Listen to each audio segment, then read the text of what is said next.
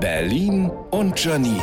Die spitzeste Zunge der Stadt. Manchmal verzweifle ich ja an den Menschen, also an Menschen, die eher so Denkminimalisten sind. Aber mir ist klar geworden, ich muss da gelassener werden. Ich sitze sonst irgendwann wegen Körperverletzung im Knast. Also ich mache jetzt einen Yogakurs. In der ersten Stunde hat mich die Trainerin gefragt, ob die siffige Schlabberhose, die ich anhab, meine Yogahose ist. Nee, das ist meine siffige Schlabberhose. Wir turnen den Krieger, den Hund, das Dreieck.